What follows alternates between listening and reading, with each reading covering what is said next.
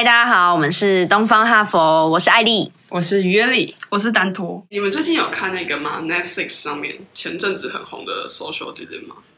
有，我看完了，我看了前面一点点，大概讲一下它里面在演什么好了，不一定每个人都有看过。就是呢，它是一个 Netflix 出的纪录片，但它跟以前纪录片的方式有点不一样，我觉得会让人家比较看得下去，不会太沉闷。就是它会讲一段是。访问真人的片段，那另外一段就有点像是根据前面访问的片段，然后去用戏剧的方式演绎出来，说科技会怎样真实影响我们的生活。然后我觉得它里面蛮有趣，就是他找的人都是一些很大的科技或是社群公司，像是 Google 的人啊，或是 Facebook、Pinterest 这些，就是在内部最了解这些技术，然后他们自己就是有一些反思，说这些技术是怎么去影响。大家的生活，对，我印象蛮深刻，是里面有一个呃 Pinterest, Pinterest 的的主管嘛，还是 Google 忘记了，反正他就说他有一个他自己有一个 Gmail 的成瘾症，就是他有点像是一看到通知，他就会很忍不住就一直去把它点开，所以他就是连回家之后，他他是一个呃有有小孩的爸爸，然后他回家之后，他要他小孩最需要陪伴的时候，他还是没有办法去克制自己去一直看那手机的通知。是这两个是分开，一个是 Gmail，他的他在讲的是，明明他们 Gmail 的所有员工都不是为了让大家成瘾才去设计这个 Gmail 功能，但不知道为什么他自己却对 Gmail 很成瘾，只要一有通知他就想点开。然后 Pinterest 的那个是他自己设计的 Pinterest，让大家可以哦，你你看 A，然后可以看到很多跟 A 相关的图片，然后就一直点，一直点，一直点嘛。对。他说他下班之后，他明明应该要陪小孩，但他却还是一直。沉迷在自己做的 Pinterest 上面，然后完全忽略忽略了他的小孩，他觉得很可怕。对，就是他们非常多的 App 里面的功能会让大家觉得好用，或者是忍不住一直去点开。其实它中间是运用很多心理学去。制作这个产品，像是 Facebook，大家不知道年纪够不够大，就是在弄之前的时候，它其实动现实动态，我记得一开始不是往下滑，它就会重新整理，然后再给你新的动态。我记得它那个功能是后来到某一阵子才出的，对，对，然后。里面 Facebook 的员工也有讲到说，它往下滑，然后它重新给你新的动态，它其实是在刺激你的大脑的反应，就是它往你往下滑，你就可以一直不断获得新的东西，然后你的脑袋就会受到一个刺激，他就觉得哦，你这样子往下滑是可以获得一些对你大脑来说会获得一些奖励，对，所以你就会忍不住，就因为它这是一个它运用你心理学的一些自然反应，所以你。忍不住一直在上面沉迷，那其实是生理自然的反应。对，对，就是他就说他那是就是取材自吃饺子老虎。对，就是大家就讲哦往下拉，然后就会就会出现新的东西，你就会很兴奋，你就会好想知道下一次是怎么样。嗯、就我觉得最可怕的点就是他们做这些事情，但并没有任何的任何的法律或是任何的机构可以约束他们做这件事情，甚至他们。可能刚开始的出发点是没有想要让别人成瘾，或是没有想要让这个整个社群网站这么的这么的负面嘛？应该说这会造成一些成瘾，还有呃，就是没有注意力不集中之类的，嗯，这的东西。他们一开始出发点可能就是我想要把这个产品做好，想要带给人类方便，或者是带给人类更多的资讯。嗯，讲到资讯这个，我觉得。之后几集可以谈，就是同温层这件事情，就是嗯，社群网络本身说什么哦，最近资讯爆炸或什么，但实际上因为演算法关系，你能够获得的资讯就是你同温层那些资讯，其实你反而是离。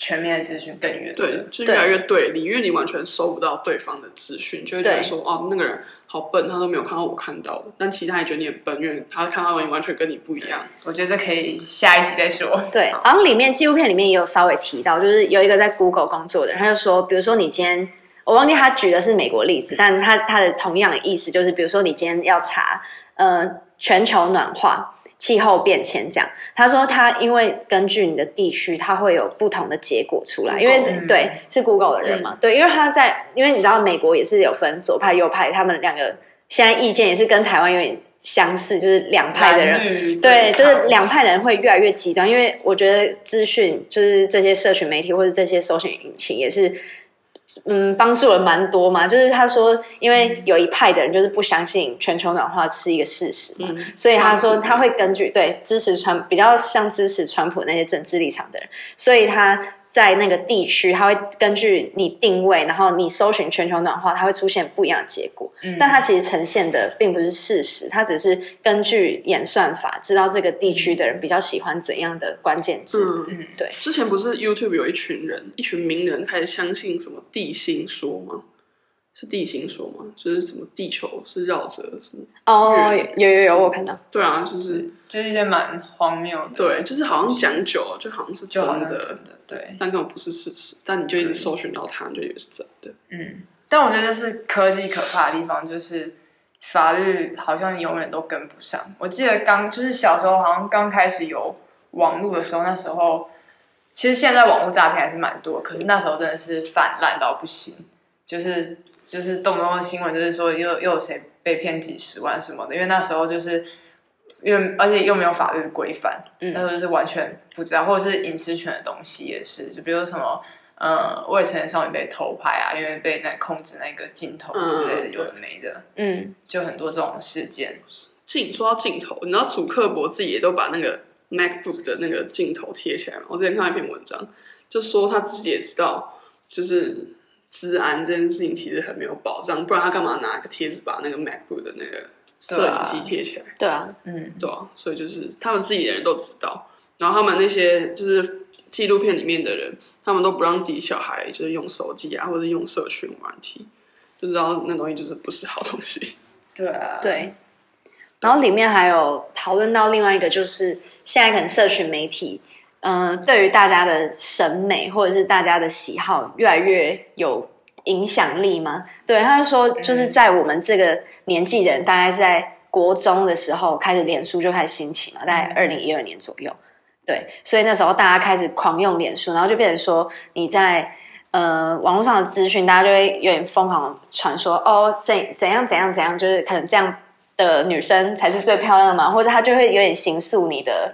你的价值观的感觉，或是这个长得你觉得哦，你可能反正觉得她漂亮的女生，她可能发一篇自拍两百五十个赞，然后你发自拍可能只有五个赞，你就觉得哦，你就会开始自卑。对，但她本来设计赞，她其实想要传，就是远距离也可以传播一个赞哦，讲那种一个一个赞美的赞美的增加彼此的连接，可能就变成有点像是比较比较，就是呃我比较丑嘛，不知道为什么只有五个赞。对，就为什么我我赞比较少？对，嗯，对，这是蛮可怕的。变成大家也会在 Facebook 或 Instagram，就是开始，嗯，就是做出一些根本不是自己的行为，就为了要获取那个赞，你可能就活得跟现实是两个自己。对啊，我今天滑线动的时候才才看到，就是。反正反正平常工作就很常接触到 KOL 这个东西，KOL 动不动就要找 KOL opinion leader，对吧？这而而且这个东西已经就是它本来是从专业术语变成到很多有时候文案或者广告里面都会说时尚 KOL 教你怎么穿搭，对，然后甚至有 KOL 会自称自己是 KOL，对，超长的，他们说身为 KOL，身为一个 KOL，我们就应该要怎样怎样怎样，对啊，可是而且这就是这些 KOL 就真的。就是应该说，他们会被被叫 KOL，其实就是他们一有一定的影响力。对，就是比如让广告在做，说是哦，我这是要打年轻的女性，那我就要找一个美妆的 KOL 去做这件事情，就带起这波风潮。嗯，就是，但是这东西就是我觉得还蛮值得讨论的。嗯，就是一定是 KOL 说那些才是真正的美吗？对，嗯，但有时候 KOL 也不一定是漂亮嘛，就是他可能好笑也可以，或者有知识性的也可以。对，对，对，但是当这些人可能他平常就跟我们一样是，他私底下就是跟我们一样是个平凡的人，但他透过一个社群媒体这样子，有点像是比较公开的平台嘛，然后他就突然跃升成一个有点像是名人的感觉。但如果当他自己对于自身的这个责任没有很重视的话，就也许他今天讲一句一句，就比如说哦，他没有查证的资讯，然后就直接说出来，然后他影响的人可能是几十万，或者甚至是几百万他的订阅者。嗯，对，而且有时候他说的话，说不定会比一些更正确的资讯，他们他的 followers 可能会觉得他说的话是更可信的。嗯，对啊。对对，没错。然后讲到 KOL，就突然想到，嗯、呃，就是大家最近可能会追踪一些。呃，很难定义他是什么类型的 KOL，可能就他是平常就是他就是很喜欢分享自己的生活，比如说哦什么一整天的 Vlog，我今天去了哪里，什么什么这种的。嗯、但你也很难把它归类说哦他是美妆还是什么什么，但这种通常就会被分类成生活型的 KOL。嗯、对，但是呃，我们想想到一件事情，就是这些 KOL 他是他不是这种生活型的 KOL，他不是有一个他在。宣扬自己的一个专业嘛，像美妆有些他就是在教你化妆技巧嘛，嗯嗯、运动他是教你如何健身。但这种的 KOL 我们就觉得他的蛮像教，蛮像贩售自己的隐私嘛。对，有点像是这种感觉。而且你看久了，你会觉得哦，我跟他很熟。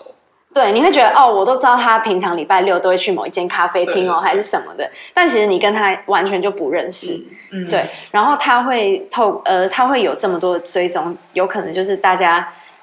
呃，对于这样子的名人嘛？或者是他跟他生活形态差很多的人，对他的生活会好奇，会想要去窥探他的生活。但我觉得，其实好像我之前有看过某某个文章在讲说，其实人本身的心理学上，人本身就很喜欢去偷窥，呃，也不是说偷窥，窥偷窥探，嗯，窥探。别人的生活或什么的一个习性吗？嗯对，就像很多像最近很多直播，就是比如说我看到韩国这个很有名，就是一个男生长得帅帅的，然后他直播他读书，他就是我有看到，一直摆在前面，然后他没有看到，一直在读书，然后就超多人在看他，超多他们他们读书会直播，然后大家就一起读书，这样就像一个读书会，远距读书会。可是他不会很想看在线人数有多少吗？嗯，他可能就不知道哎，不会。然后或者是之前有有。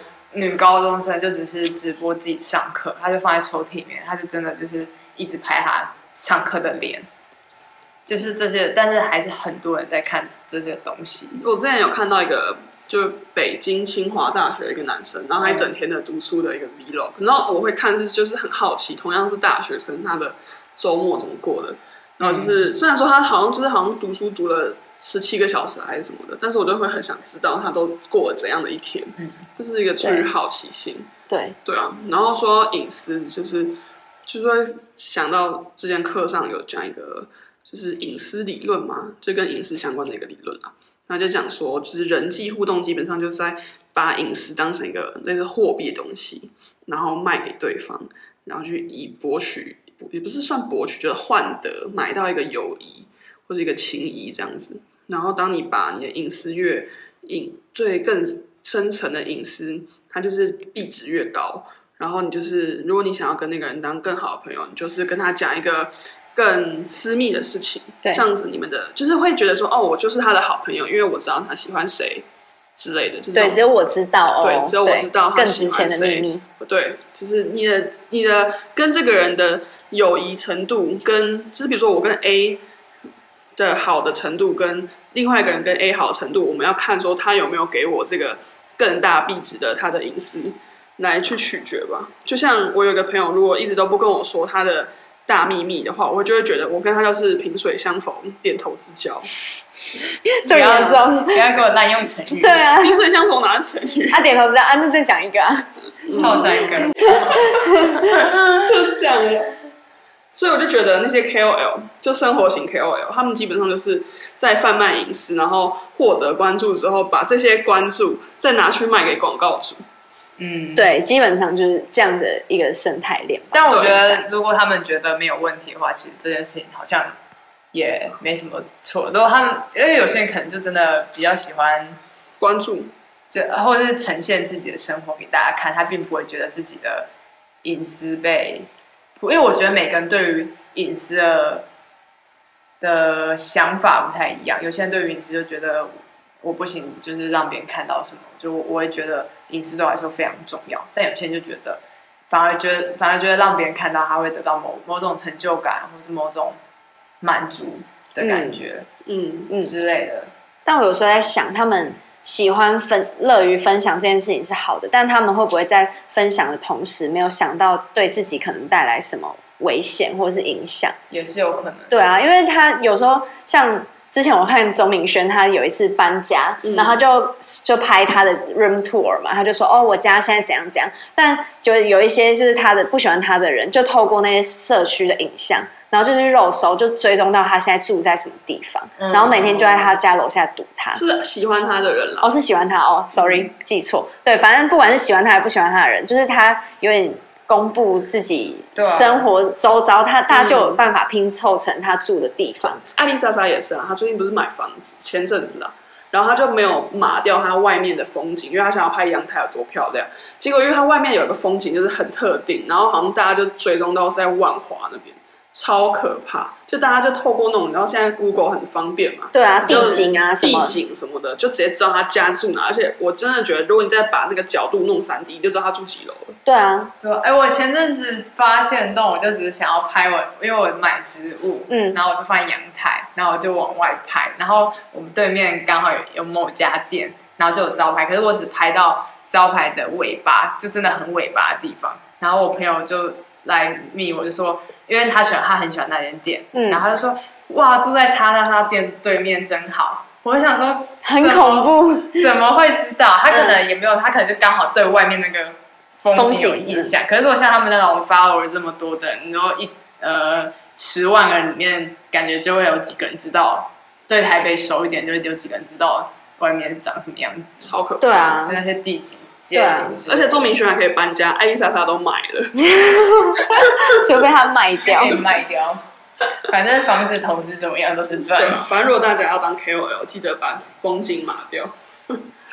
对啊，可是我我觉得乐于分享这件事情，就是其实没有说好坏，可是我觉得基本的隐私还是要顾，还是要顾及的。因为其实你不顾及你的隐私，但只要你其实你一个数据是没有差，但是。三个人以上的数据就可以大数据分析了，所以就算你不在乎，你还是会影响到其他人，你就会变成一个分母，然后让这整个数据行销这样往你那边去。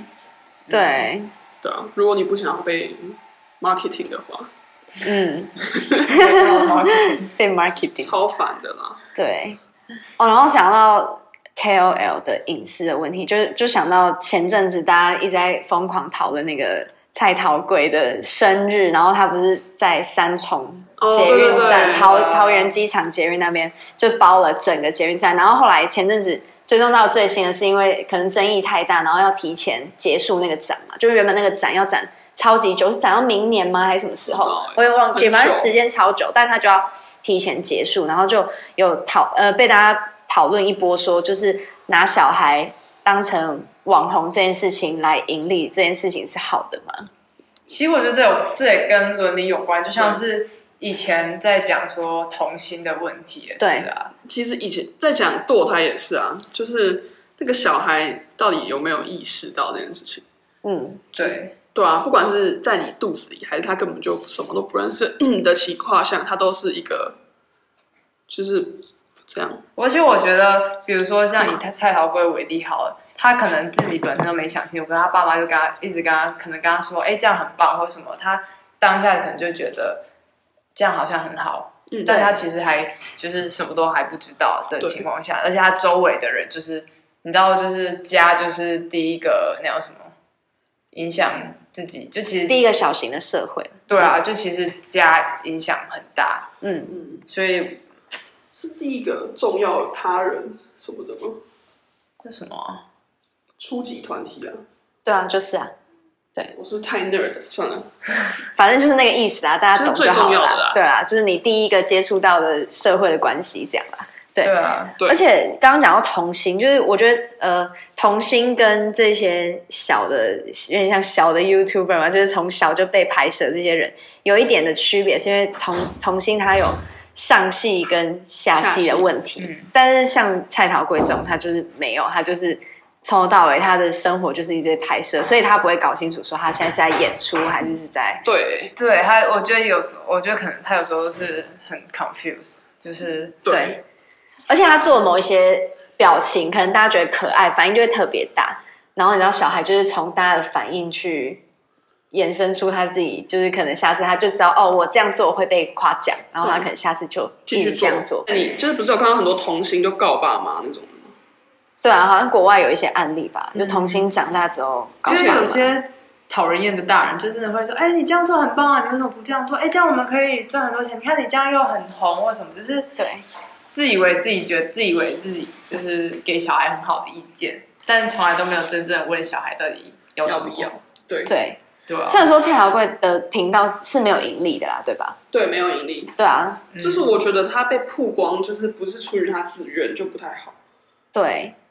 嗯，所以我觉得这件事情不知道大家的想法是怎么样啦，因为要征求小孩的同意这件事情就不不太可能，因为他没有意识啊，他没有意识。对啊。但是我不，我并不觉得大人有权利去为他决定说他这个东西可以被放在网络上来怎么样。就如果有一天他长大，他真的觉得他超痛恨他小时候被拍这些东西，那你要怎么为他负责？因为他又不是你的所有品，对啊。嗯，对啊，嗯、就就怎么能知道他长大之后不会觉得，我就不想要被拍这些啊？对啊，嗯，我就想要，就是不想要被那么多人看，可是我已经被那么多人都看完了。对，但我现在，嗯嗯，而且我甚至觉得他可能长大会很有压力。假设他就真的只想要当一个平凡人，可是他小时候就是这么受这么多人关注，对，然后可能以后新闻就出来说什么小昔日的。童星 KOL 如今沦落什么什么，就是对，就变成这样子。对，就是他已经有一个叫惊奇对比嘛。可是实际上他其实也没有长，也没有做什么事情。对，就好像他就已经被定了一条路，就是你将来就是要。表演给所有人看嘛？对，你就是要光鲜亮丽，出门的世界，最好还最好还不能变歪，不然大家就说什么啊不可爱了。对对对对，什么啊长大就不可爱了，为什么长大长歪了？对对对之类的，我就觉得这种东西就是以后，我觉得父母在拍当下都好像没有深思熟虑到未来的问题。对，而且我觉得我。看过一些那种很喜欢分享小孩的那种网红，他们有一种另外一个不负责任的说法，就说。但是我就是想要分享我的生活给你啊，啊，就是分，就是只是想要分享生活给大家，然后分享我我小孩很可爱，就是想要分享给大家看，就有点像是分享给朋友的感觉。嗯，但我就觉得，那你为什么不锁私密账号？啊、对你，你又接夜配啊，你又不锁，你又把账号开公开，我就不懂说，那你你的大家也太大家了吧？就是你对于隐私没有一个概念呢、啊，而且有。嗯又有另外另外一个讨厌的说法说，说哦，我会把可能这些动态分享到可能我小孩到一定的年纪，我就不会再拍了。但是他那个关注并不会减少啊，大家反而会更好奇。你不拍之后，大家就说哦，那个叉叉叉去哪里？哪里对，长大之后变怎么样什么的。嗯，对，没错。所以这件事情就是不是说你现在不提供这些资讯，它就会结束。对，诶，我的宵夜蒸好了啦，我要吃了。哎，不小心贩卖了我的隐私，搞啥？好啦，大家再见喽，下礼拜见，拜拜。